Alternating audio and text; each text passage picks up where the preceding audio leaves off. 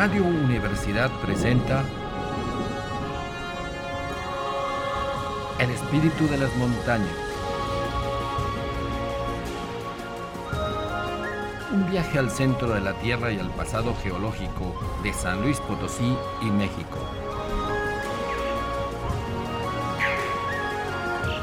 En la conducción, Jessica Mena y Cristian del Carpio.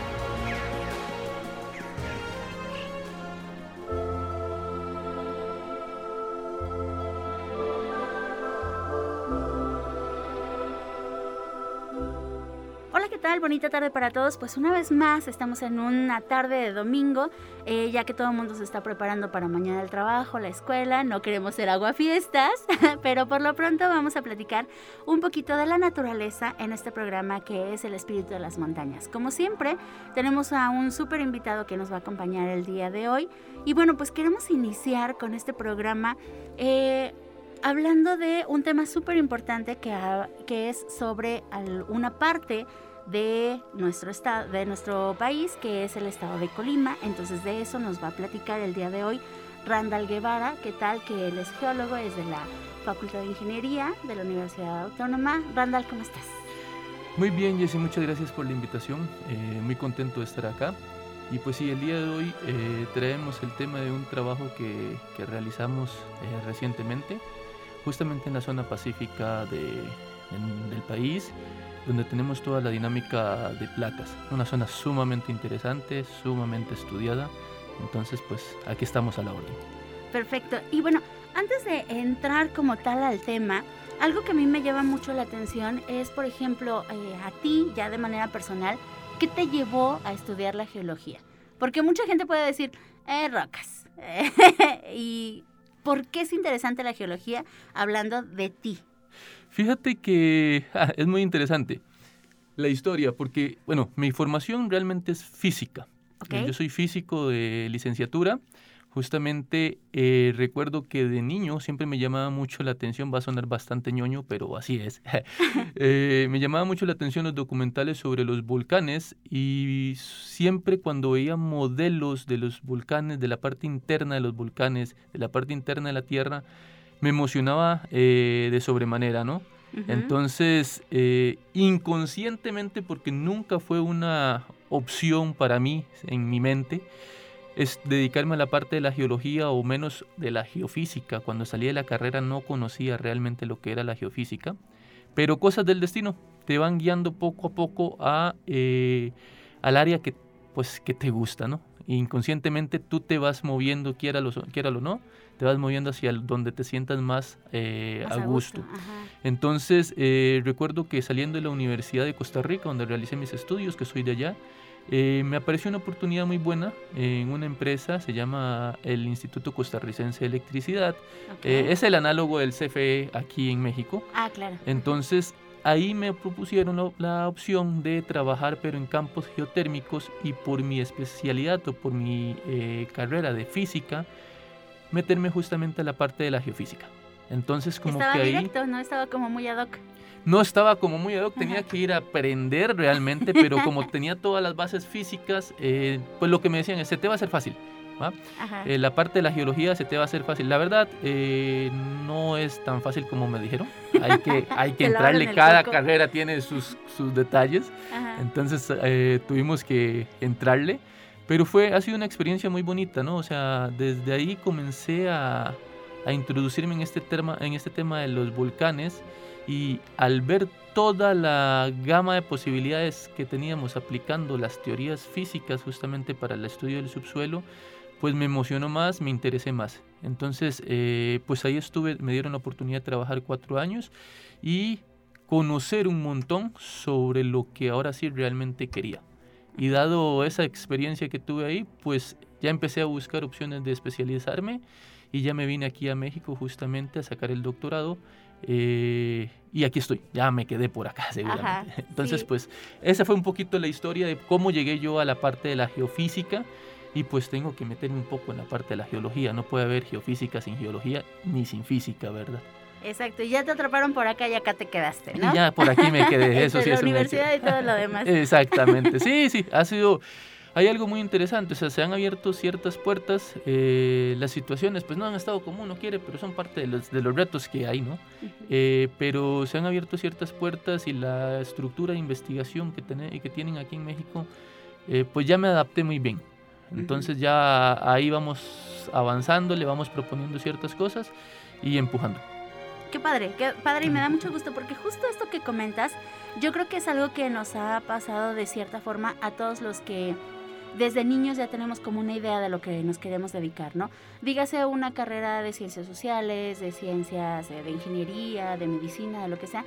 Casi siempre de niños teníamos como un pequeño ímpetu, las cosas que veíamos nos marcaban más y todos estábamos ahí de ñoños de cierta forma con pláticas de conocidos, con documentales, con todo esto, siempre tratando de, de metichar, ¿no? De ser metiches en, en estos temas.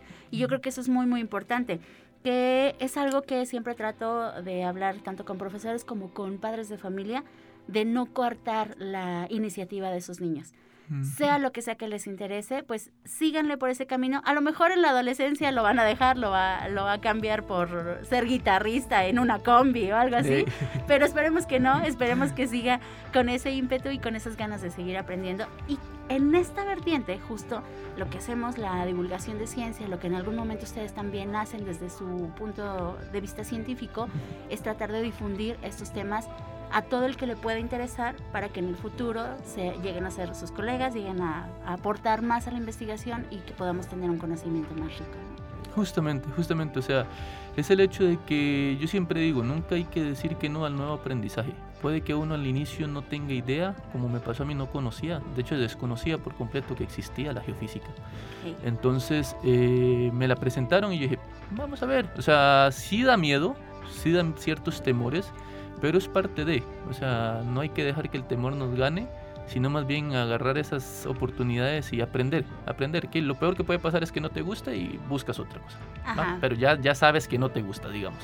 Entonces, eh, la sorpresa que te puedes llevar es como la que me llevé yo, que me gustó más de lo que pensé, y em, pues ya te ves después en un futuro que aquellos documentales donde tú veías a las personas que salían, eh, como gente muy aquí, tú dices, eh, pues no es que yo sea muy acá, pero por allá uno va haciendo modelos parecidos, ¿no?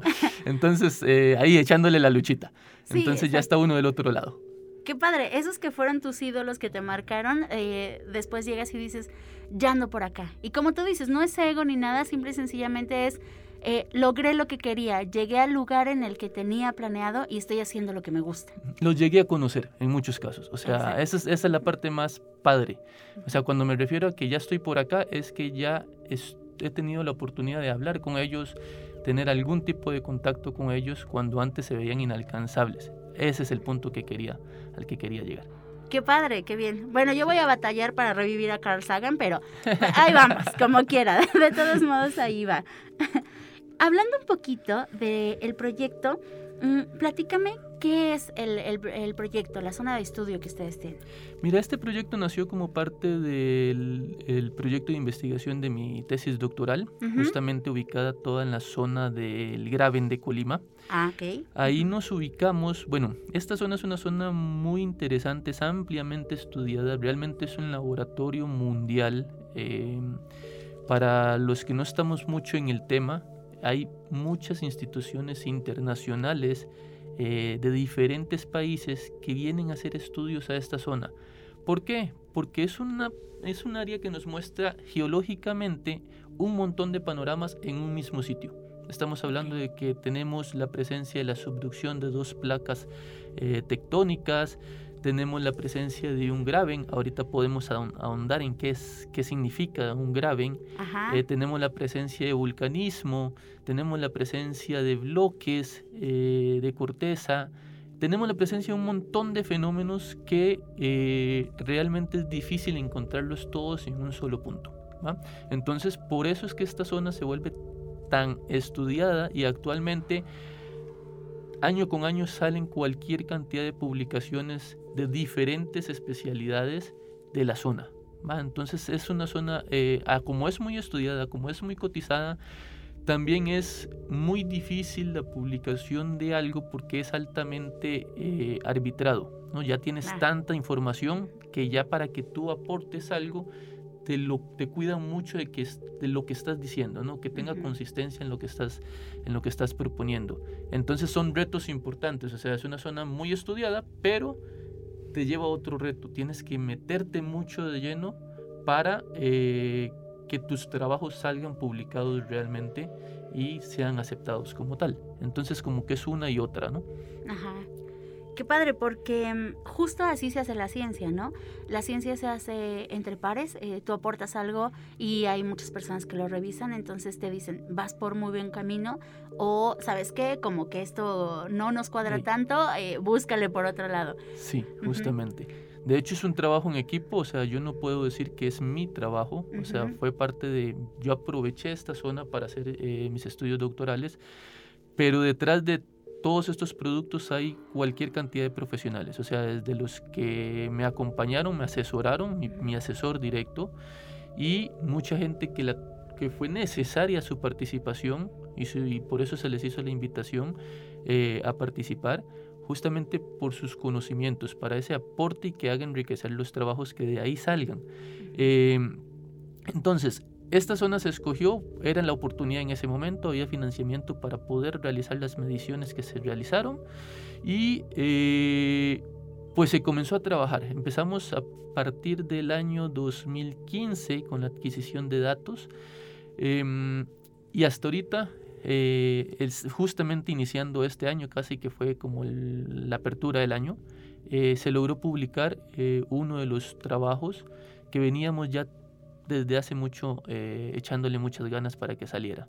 Ciertamente fue un trabajo arduo, ya este es el segundo artículo que sale de esta zona, en donde pues empezamos a aportar un poquito más yéndonos a tratar de comprender todo el sistema que tenemos aquí. Es algo bastante complejo, falta mucho por comprender, pero de granito en granito se va haciendo la ciencia, como bien decías tú, Jessy. Qué padre. Y en, en este trabajo que dices que es como muy complejo, Platícamos, eh, platícanos un poquito de todo lo que me acabas de decir, de cada una de las partes que dices que convergen ahí, lo que es el graben, lo que es el, eh, toda esta diversidad de la subducción de placas. ok, sí, claro. Mira, en esta zona tenemos, empezando por lo más grande, las placas tectónicas. Aquí tenemos en la parte del Pacífico dos placas oceánicas, que son la placa eh, Cocos y la placa Rivera justamente son como el soporte donde nosotros nos encontramos o donde se encuentra justamente eh, todo lo que nosotros observamos. ¿va? El océano, la corteza terrestre, que es donde nosotros eh, nos movemos y tenemos toda nuestra civilización. Estas placas están, las placas oceánicas son eh, presentan una densidad mayor que las placas de la corteza, que es la placa continental, ¿cierto? Por, esto, por esto la corteza está sobre el nivel del mar, porque es más ligera. Por la, exactamente, justamente presenta una densidad menor y le permite sobresalir de los niveles del mar.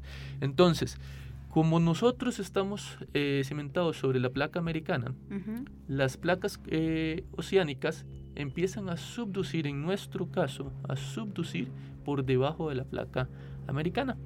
Entonces, esta eh, subducción genera que este material que entra un, debajo de la otra placa, que en este caso es la, la placa americana, la placa continental, se funde cuando llegan a ciertas profundidades y se vuelve todo el ciclo. Y así es como nuestro planeta empieza a generar y a destruir corteza.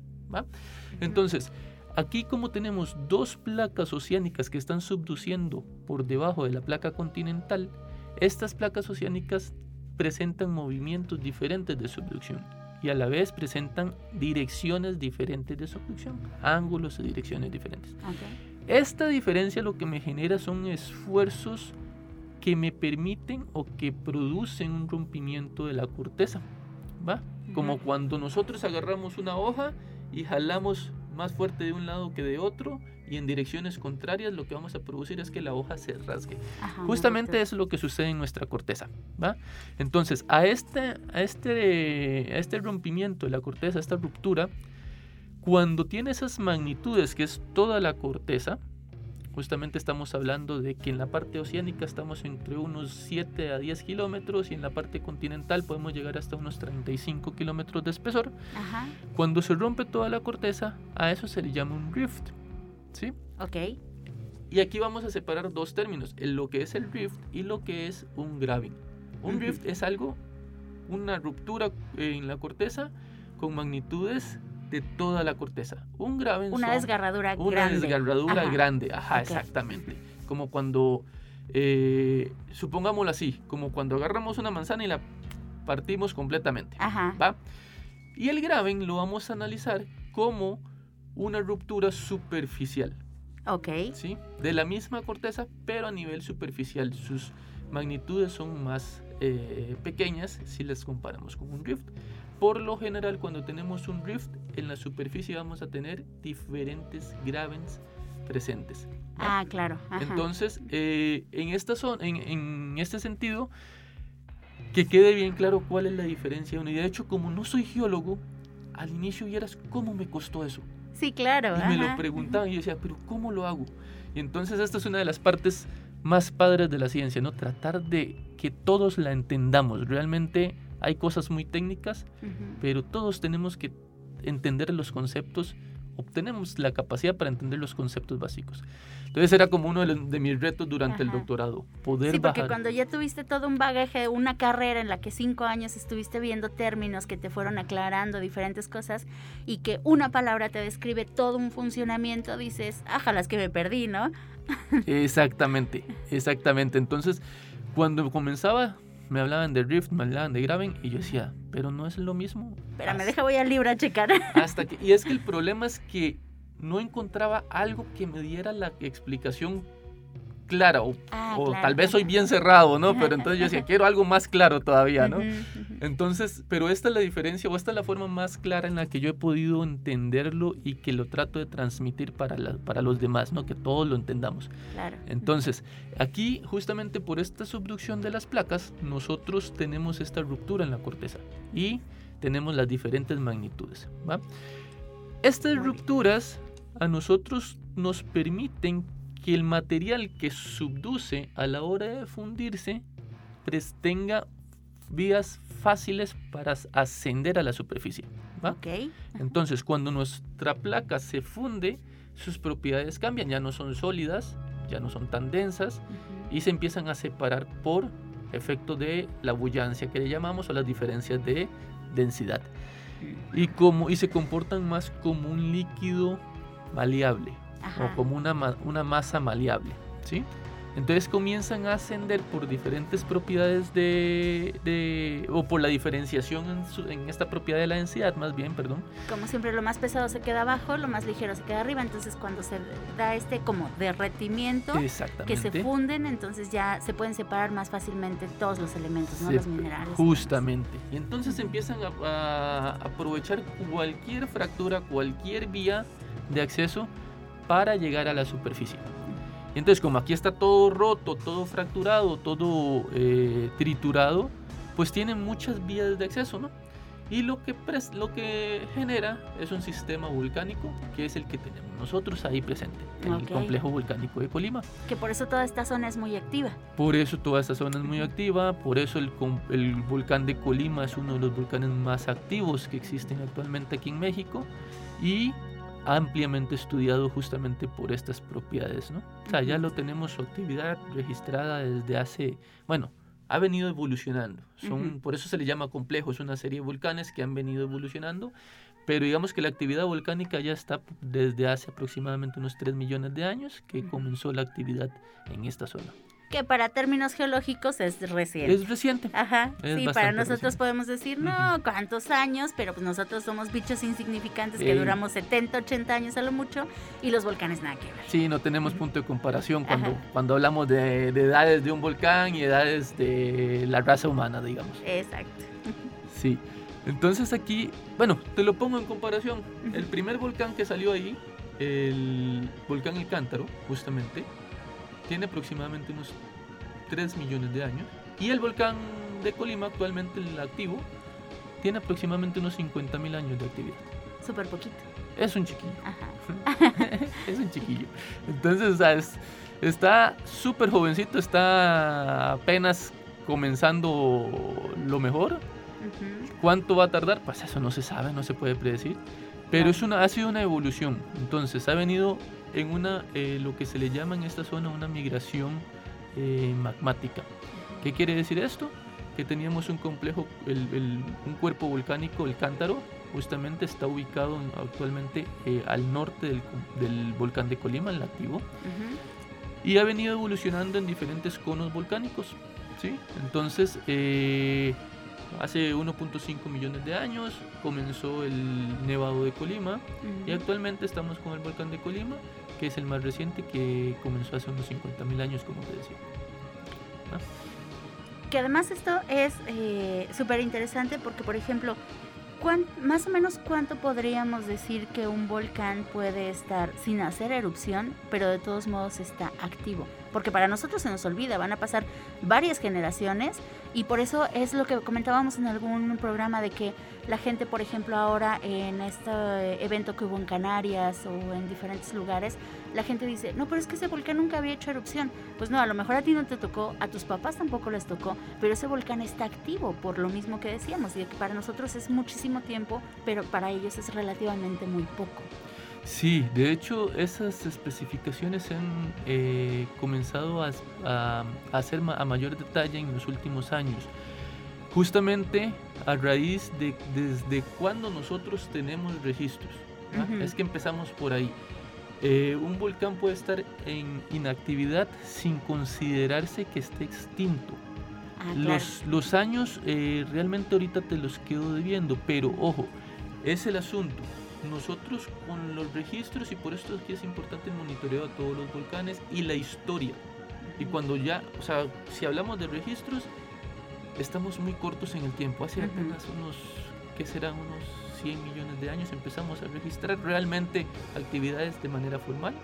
En el 1903 fue el primer registro, por ejemplo, del complejo volcánico de Colima, ya como volcán, claro. Em, publicándose sus trabajos en 1913.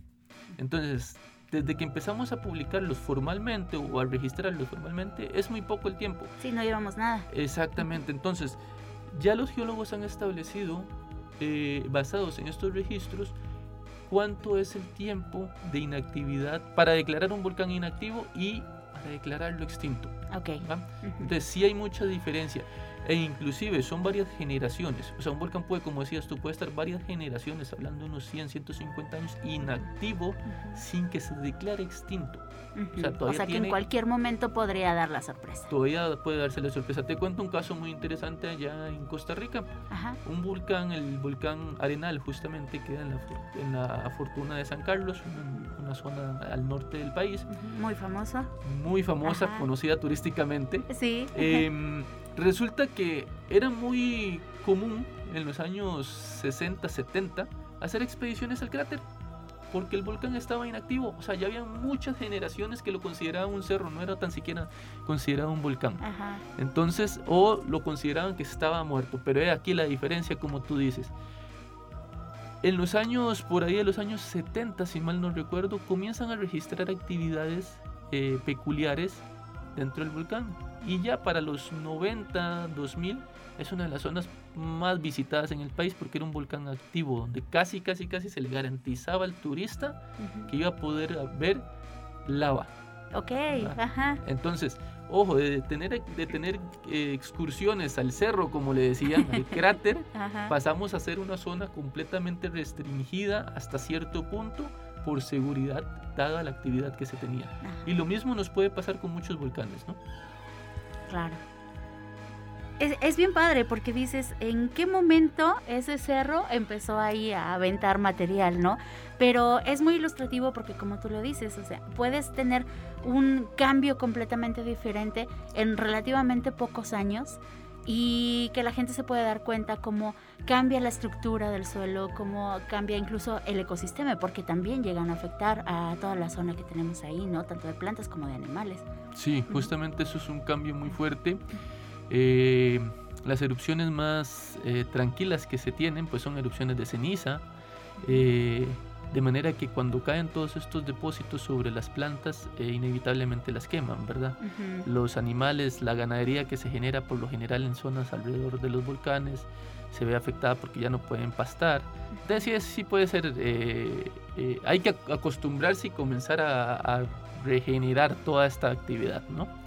En el caso del volcán de Colima, pues podemos verlo, del complejo de Colima, podemos verlo como una evolución que ha venido ya no solo en la parte de cómo se vivía, ¿verdad? Porque estamos hablando de hace 3 millones de años, posiblemente era... Pero podemos observar que casi en periodos, iniciando hace 3 millones de años, tuvimos 1.5 millones de años de actividad de lo que es el volcán El Cántaro. Migrando su actividad hacia el sur, un poco hacia el sur, justamente dando inicio a lo que es el volcán, de, el Nevado de Colima, y un poquito más al sur, lo que es ahorita actualmente el volcán de, de Colima que está eh, activo en la actualidad. Entonces, fijémonos cómo ha venido evolucionando. De esto vamos a hablar ahorita que regresemos del corte. No, eh, no se tarden. Aquí seguimos en el espíritu de las montañas y seguimos platicando con Randall Guevara, que es geofísico, que nos está platicando un montón de cosas muy interesantes de los volcanes, sobre todo del volcán de Colima. Regresamos.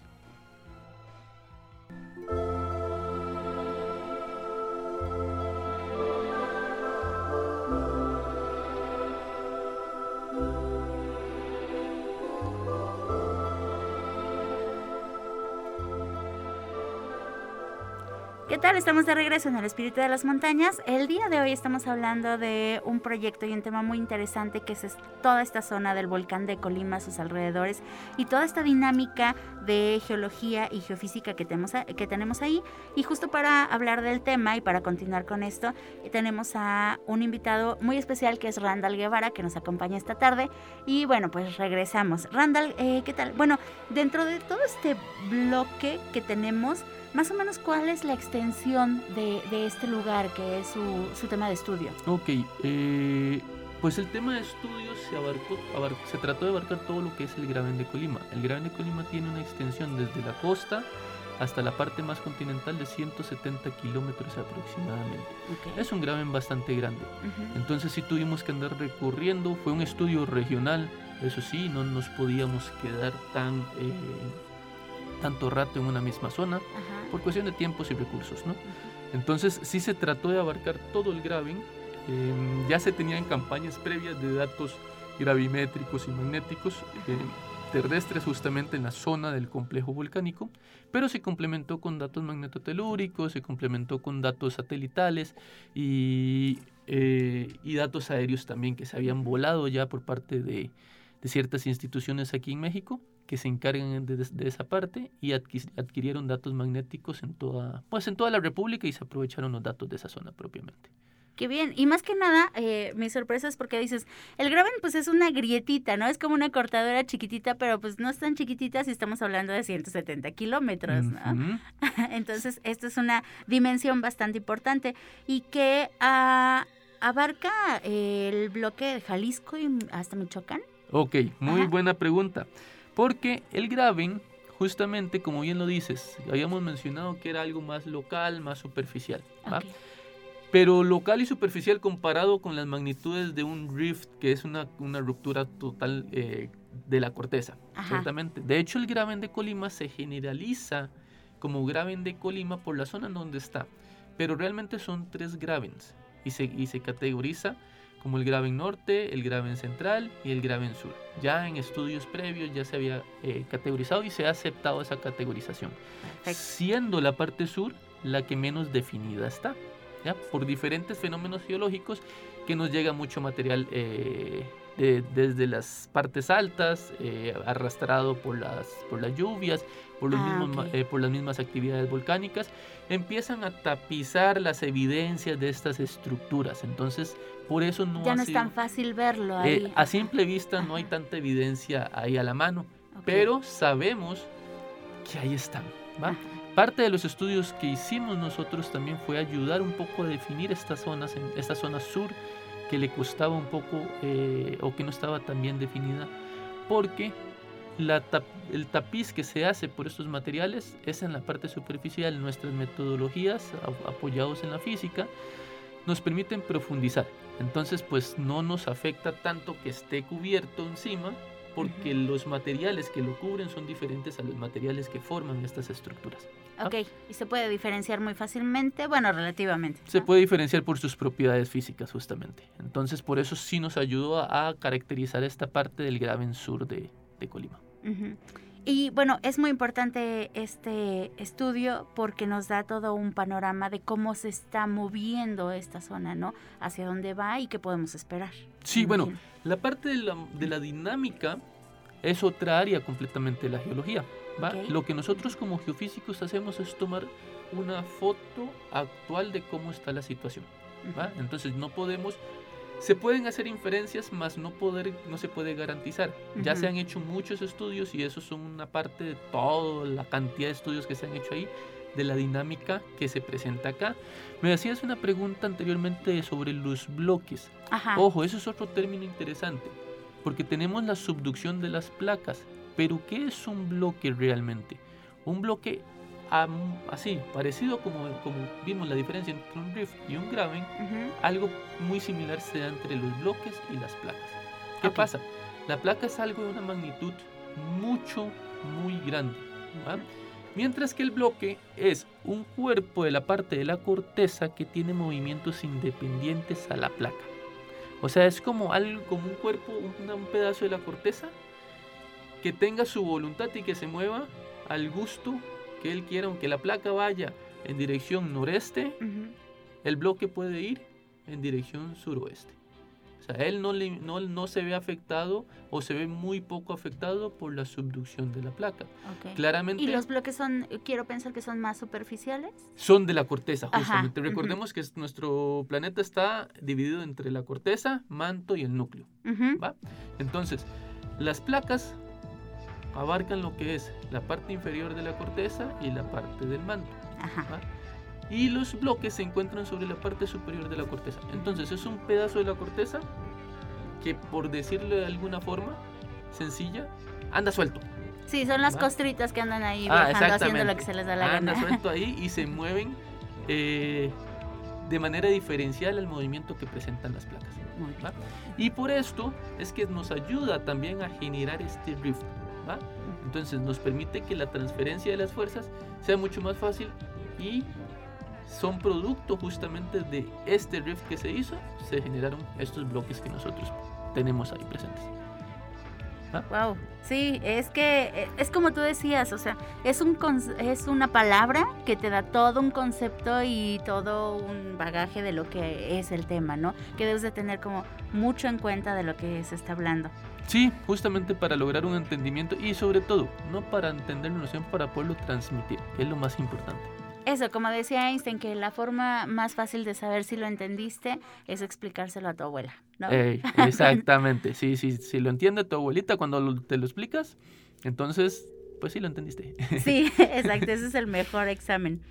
Y ¿Cómo nace toda esta, todo este sistema que encontramos ahí, tanto los volcanes como todo este movimiento?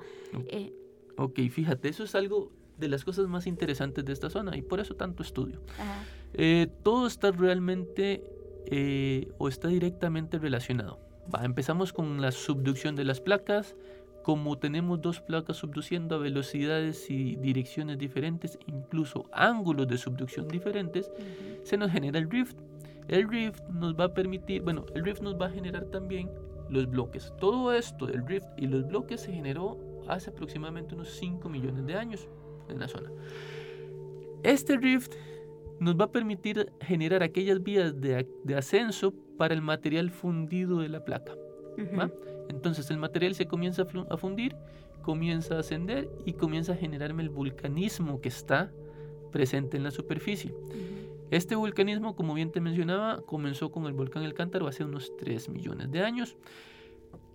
Al ascender, y como esto es un sistema dinámico, no se queda quieto, entonces la pregunta viene aquí, ¿por qué empieza a migrar el magmatismo? ¿Ah? Entonces, como las placas siguen subduciendo, las velocidades de subducción comienzan a variar, también sus ángulos, Empezamos de que hace unos 5 millones de años estaban subduciendo aproximadamente unos 12 centímetros por año la placa Cocos. Actualmente la tenemos subduciendo entre unos 3 a 2.5 centímetros por año, que no es despreciable, pero ya no son los 12 que teníamos inicialmente. Claro. Entonces, todos estos cambios generan reacomodos en todas las variables del sistema, de manera que nos abren vías de acceso nuevas y nos cierran vías de accesos que ya estaban. Y estas aperturas y cierres o estos cambios en la dinámica son las que nos generan o nos producen que el vulcanismo empiece a cambiar, tanto en la dirección de ascenso del magma como en su ubicación del cono magmático o el cono volcánico que tenemos o que vemos en superficie. Y por eso, después de que el volcán El Cántaro dio todo lo que tenía que dar, comenzó a migrar un poco más hacia el sur, generando el Nevado de Colima y posteriormente hace unos 50.000 años lo que conocemos ahorita como el volcán de Colima. Entonces, esta dinámica es la que me genera a mí estos cambios en superficie. Esto es un asunto que siempre se está moviendo y si tuviéramos la capacidad de venir 3 millones de años después y seguir estudiando esta zona, vamos a ver que ha cambiado cualquier cantidad. Que han salido volcanes nuevos, ¿no? Que se ha seguido moviendo, que han salido volcanes nuevos, que tal vez ya no están ni ahí, que están en, una, en una posición que no la esperábamos. O sea, no podemos predecir tanto futuro, pero vamos a ver que ha evolucionado de una forma. Que estas mismas grietas van encontrando su propio camino y entonces hacia donde haya una apertura, ahí va a salir un volcán. Ahí va a salir, exactamente. Qué bien, qué bien. Y bueno, eh, como tú decías, tenemos todo este movimiento, toda, este, eh, toda esta evolución y la migración de volcanes. Efectivamente, se puede estudiar con bastante certeza cómo se van moviendo, ¿no? ¿Cómo son los, los métodos que se usan? ¿Qué material se usa? ¿Qué podemos usar para, para darnos cuenta de todas estas evidencias geofísicas y geológicas? Perfecto, fíjate, nosotros en geofísica tenemos diferentes eh, metodologías eh, que se van a caracterizar por las propiedades físicas que midan del subsuelo, por los alcances de penetración que tengan, eh, por la facilidad de la aplicación de la metodología como tal y ciertas limitantes eh, antropológicas que nos generan, ¿no? Ok. Entonces, lo que siempre decimos nosotros en, en, geofísica, lo mejor es aplicar varias metodologías que te midan propiedades diferentes, pero si estás midiendo propiedades diferentes en una misma zona, tenemos que llegar a un mismo resultado. Sí, prácticamente. Entonces, si logramos eso, nos da una certeza de la calidad de los datos y de los resultados que estamos obteniendo. Entonces, en este caso, en este, estudio en particular, se aplicaron lo que fueron gravimetría y magnetometría, tanto satelital como terrestre. ¿De qué se tratan estas dos técnicas? Ok, la gravimetría justamente lo que nos mide Específicamente es la aceleración gravitacional de la Tierra de manera puntual. Esto es justamente lo que hace que nosotros no flotemos. Ajá, que nos mantiene pegados. Que nos mantengamos pegados. Pero eso nosotros lo podemos correlacionar con las densidades de los materiales que están en el subsuelo. Entonces, imagínate, si tenemos eh, magma, tiene una densidad diferente a una roca consolidada y una roca fría. Aunque fuera el mismo material, por tener más temperatura, va a estar hinchado, va a estar ahí derretido, entonces va a ser de cierta forma menos denso que el otro, ¿no? Entonces va a tener características diferentes. Y esa propiedad es la que le permite ascender sobre la corteza a través de las, de las grietas. Entonces, con la gravimetría nosotros medimos densidades, de manera que podemos identificar cuerpos magmáticos que estén en estado líquido, semilíquido, ya en una forma más maleable, o rocas sólidas, consolidadas y frías. Entonces podemos hacer una diferencia entre esas, entre esas zonas. Adicionalmente, la gravimetría nos permite identificar estructuras. ¿Por qué? Pongámonos a pensar, si tenemos una roca y la rompemos y la empezamos a mover esas dos partes en las que se rompe la roca las empezamos a mover constantemente, lo que vamos a generar es, en esa grieta que hicimos, material que está triturado. Y si lo ponemos a condiciones naturales, de lluvia, de vientos, etcétera, etcétera, se va a generar infiltración de fluidos en esta zona y que también pueden ser aprovechados a grandes, en grandes magnitudes como el rift, pueden ser aprovechados para el ascenso de magma. Entonces, van a ser zonas que la gravimetría y que la densidad nos va a diferenciar entre la roca sólida y la grieta, porque la grieta tiene aire, tiene material triturado, tiene agua, entonces nos va a dar una densidad. La grieta nos va a dar una densidad menor que la roca sólida. Entonces la gravimetría nos permite a nosotros tanto para los cuerpos magmáticos como para la identificación de estructuras, ya sea estructuras chicas o estructuras a gran escala como son los rift. Entonces por eso es que nosotros utilizamos tanto datos terrestres para mayor precisión que fueron ubicados en la zona del volcán, en los caminos que se podían adquirir, como datos satelitales para cubrir todo el graving y analizar la estructura del rift completamente. Entonces, eso por la parte de gravimetría. Por la parte de la magnetometría, lo que nosotros analizamos es el campo magnético o la magnetización de las rocas. ¿Qué quiere decir esto? Imaginémonos uno de los imanes que tenemos en que pegamos en el refri. Ajá. si, les si los acercas a un metal, por eso se pegan en el refri, ¿no? Si los acercas a un metal, tienen una atracción. Y si agarras diferentes un metal que no sea plata o oro, ¿no? De hecho, una vez me dijeron que esa es una técnica de saber si es plata o no, que le acercabas un metal, si se quedaba pegado, te estaban chantajeando, y si no se pega, entonces eh, ahí sí la tenías pura. Eso es una buena, una buena observación. No todos los metales son magnéticos, ¿va? Entonces tienen que ser metales ferrosos, que tengan componentes de fierro, eh, de hierro, para que eh, generen esta atracción y si agarras diferentes imanes, vas a ver que van a tener diferente fuerza de, adhesión a los, a los materiales. Claro. Entonces, esa propiedad de magnetización las rocas la tienen. ¿va? Entonces, en una escala muy chiquita, dependiendo de la cantidad de hierro que tengan. Entonces, al nosotros poder identificar la cantidad de magnetización que tienen las rocas, podemos también de una forma muy similar que en la densidad hacer diferencias entre rocas consolidadas y frías, rocas magmáticas, rocas que, que ascendieron o magma que ascendió a través de estructuras que generan una firma diferente y esto nos permite a nosotros generar todo un modelo que fue lo que se propuso en este, en este estudio de cómo viene migrando el magmatismo. ¿Qué es lo que pasa? Eh, nosotros en superficie únicamente podemos ver los tres conos volcánicos alineados, podemos ver que el Graben tiene una dirección norte-sur y que los volcanes tienen esa misma dirección. Entonces, las suposiciones que se habían hecho, las, los, aportes que se habían hecho hasta el momento, consistían en que esta migración era únicamente norte-sur y que el magmatismo y el sistema volcánico venía migrando norte-sur. Con este estudio que nosotros eh, realizamos, llegamos a proponer y a observar que antes de lo que tenemos actualmente, el magmatismo no venía norte-sur. Ok, venía en otra dirección. Parece, o los resultados nos arrojan justamente, que presentan una dirección noreste, suroeste en la parte norte del del volcán El Cántaro. Entonces, ¿qué quiere decir esto? Que el magma realmente no asciende de manera vertical por debajo del volcán El Cántaro, sino que su aporte magmático, los datos nos están arrojando que vienen justamente de la parte noreste del volcán El Cántaro. Y que por toda esta dinámica, en un inicio salieron por el volcán El Cántaro, que es una de las zonas más afectadas por el graving, justamente donde está, y posteriormente por estas dinámicas que continuaron, comenzó a migrar en dirección de la parte central del Graben de Colima, que es una dirección norte-sur. Pero ¿qué pasó? Cuando nosotros logramos estudiar todo el Graben, pudimos redefinir que en la parte norte del Graben de Colima, el sector del bloque de Michoacán tiene los límites presenta una dirección noreste.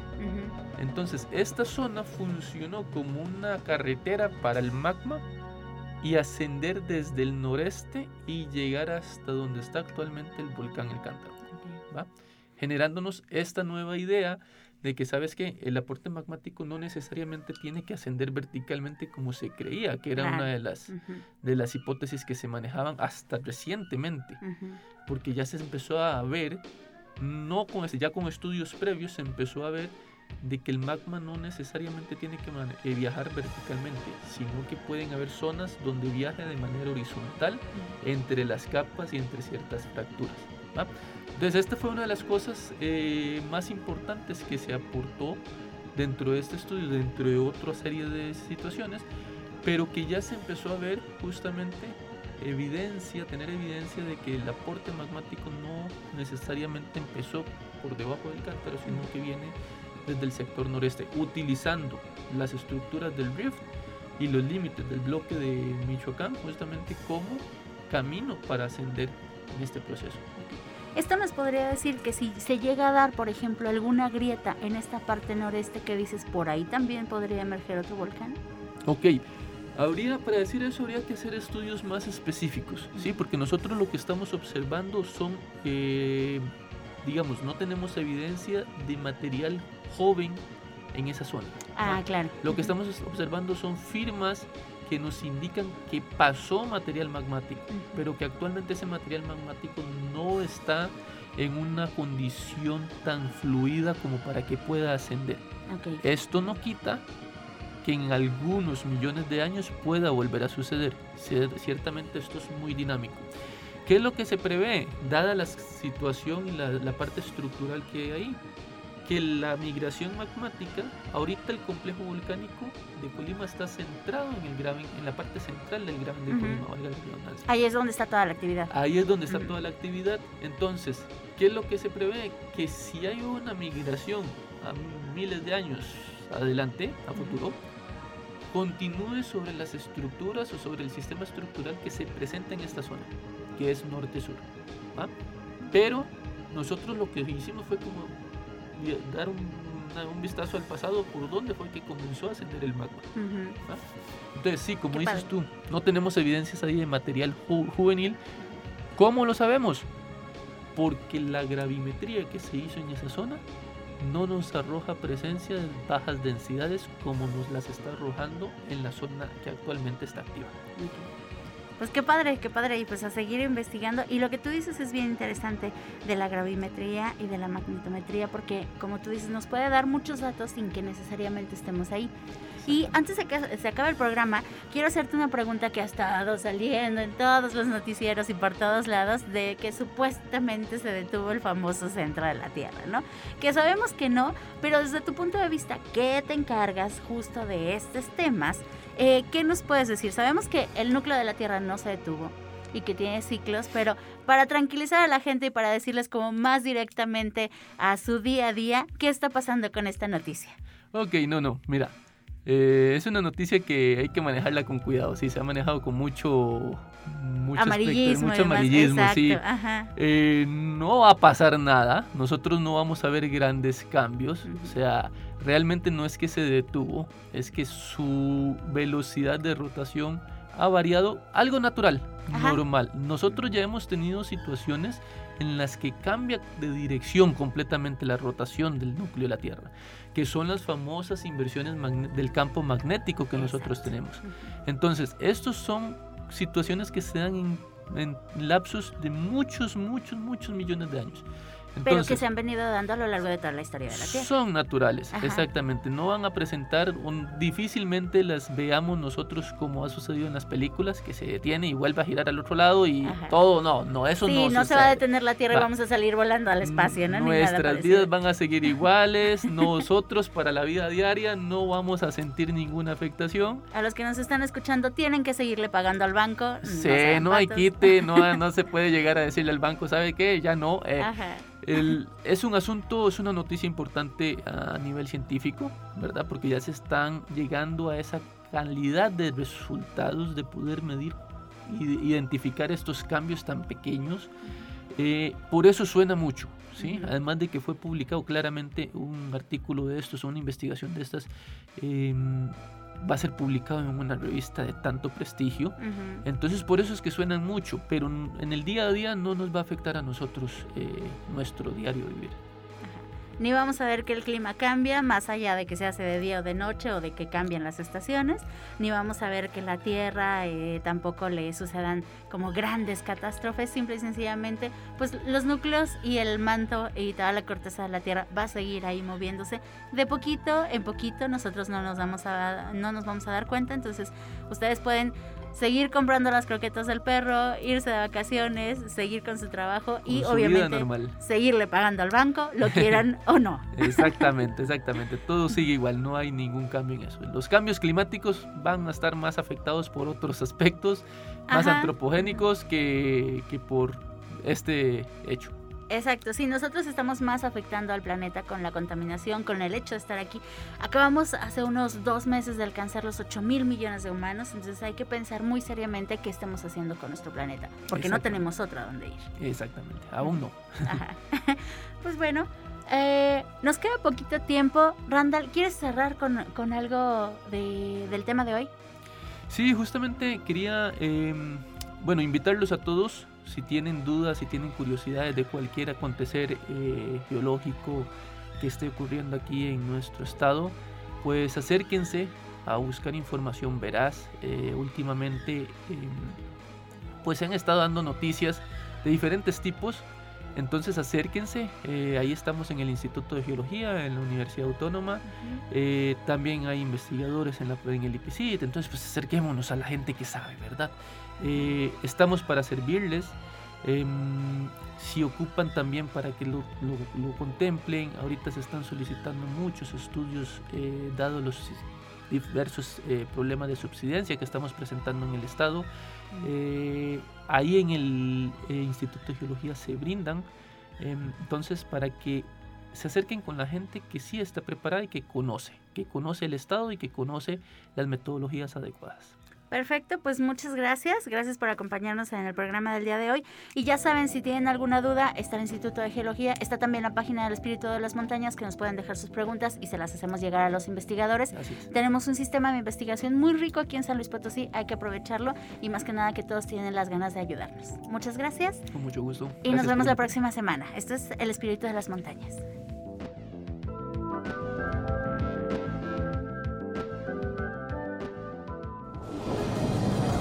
Radio Universidad presentó El espíritu de las montañas. Ha sido un viaje al pasado geológico de San Luis y México.